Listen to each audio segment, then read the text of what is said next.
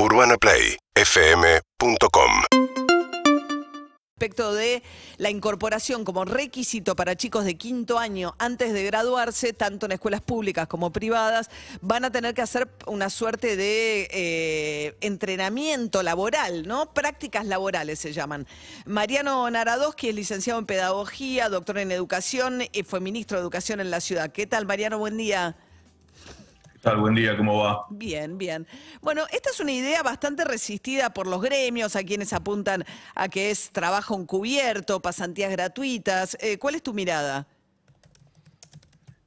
Bueno, en principio, combinar eh, la educación intelectual con el trabajo me parece que en la tradición escolar y pedagógica de los últimos 150 años, me parece que todo el mundo está de acuerdo. O sea, eso es algo muy importante. Desde el punto de vista formativo, no hay muchas discusiones para dar. Eh, incluso siempre fue hasta una reivindicación de la izquierda eh, la idea de que la educación no sea solo intelectual, sino que sea combinada entre el trabajo y la escuela, la idea de lo que se llama omnilateralidad, o sea, que, se, que se, eduquen todas las partes del,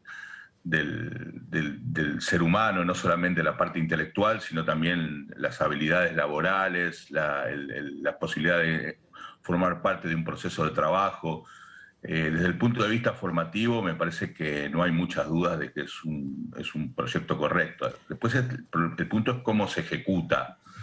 Eh, y, ahí sí, por ahí hay algunas dudas, pero bueno, hay, que ver cuál va a ser la letra chica de lo que el gobierno está proponiendo en principio no debe restarle tiempo al, trabajo escolar, o sea, tienen que sumarse horas de clase y no sacarse materias.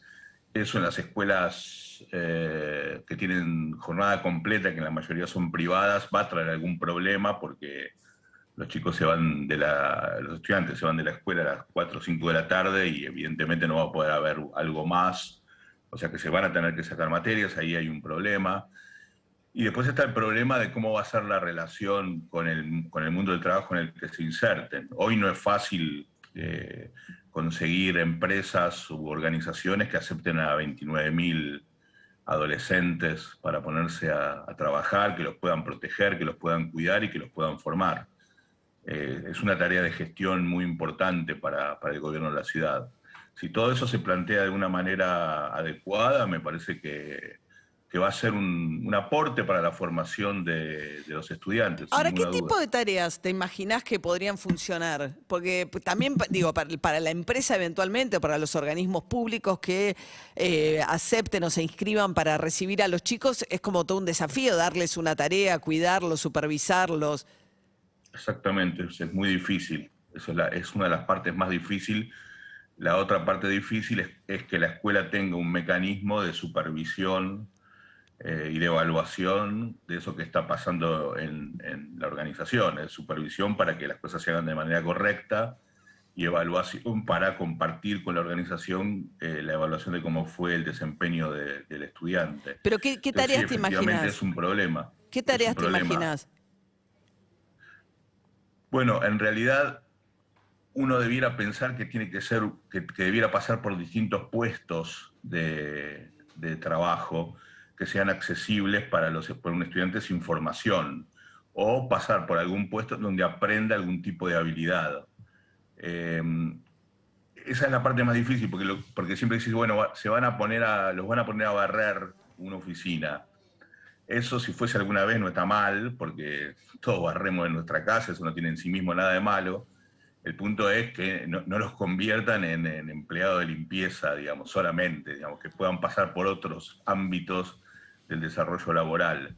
Entonces puede haber tareas administrativas, puede haber tareas de asistencia, puede haber tareas de apoyo. Bueno, no, está bien, barrer no tiene nada de malo, pero la empresa que se anota tampoco va a tener a alguien que le limpie gratis, ¿no? Porque, bueno, ese, por eso digo, ese, es el punto. No, no es, un punto, con relación a que un estudiante no puede barrer, pero digamos, sí, eh, que no se convierta el estudiante en un trabajo, mano de obra gratuita ese es el miedo de, muchas personas que se resisten a esto, y bueno, lo van a poner a barrer. Entonces yo digo, bueno, un día o dos barran, eso pasa en cualquier situación laboral, eso no tiene nada de malo. lo ideal sería que roten por distintos ámbitos de, la organización, que estén adecuados a su, a su nivel de capacitación, pero que también los mm. puedan desafiar en algunas cosas nuevas. ¿Esto, se usa, ¿Esto se usa en algún otro lugar del mundo? Sí, en muchos lugares en Europa y bueno, en, Europa en principio hay, hay en algunos países, como el caso de Alemania, el caso de Bélgica, hay, una organización mucho más radical de esto, que es que a partir de los 9 a los 11 años aproximadamente, cuando, cuando los estudiantes son muy chiquitos, ya los separan en lo que es la educación intelectual la secundaria comprensiva o, y de, o de la educación para el trabajo. O sea que ya a partir de los 11, 12 años, incluso en Alemania antes, ya directamente eh, la educación está destinada al trabajo y en combinación directa con el trabajo. Esos son los modelos duales que se están dejando de lado cada vez más en el mundo, pero que funcionan en muchos lugares. En, el caso de América Latina tenés el caso colombiano, que es interesante porque los alumnos pueden elegir entre prácticas educativas laborales o voluntariado social, que esa es otra, otra opción en, la resolución del gobierno de la ciudad eso está relativamente contemplado porque pueden ser las tareas en organizaciones productivas o de servicios o también en ONGs, con lo cual podría ser eh, también un, voluntariado, social. Bien. Mariano ah, Narodowski, sí, perdón.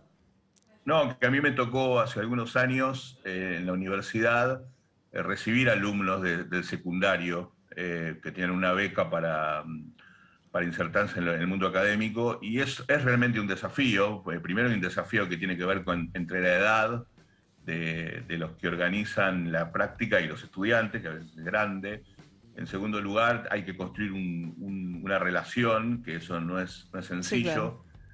Eh, y en tercer lugar, eh, hay que inculcar normas y hábitos del, del, tema del laboral que a los estudiantes muchas veces les, les cuesta. Ahora, desde el punto de vista formativo, no hay ninguna duda de que es súper beneficioso para, para, los estudiantes poder completar su educación intelectual con, también con la formación para el trabajo.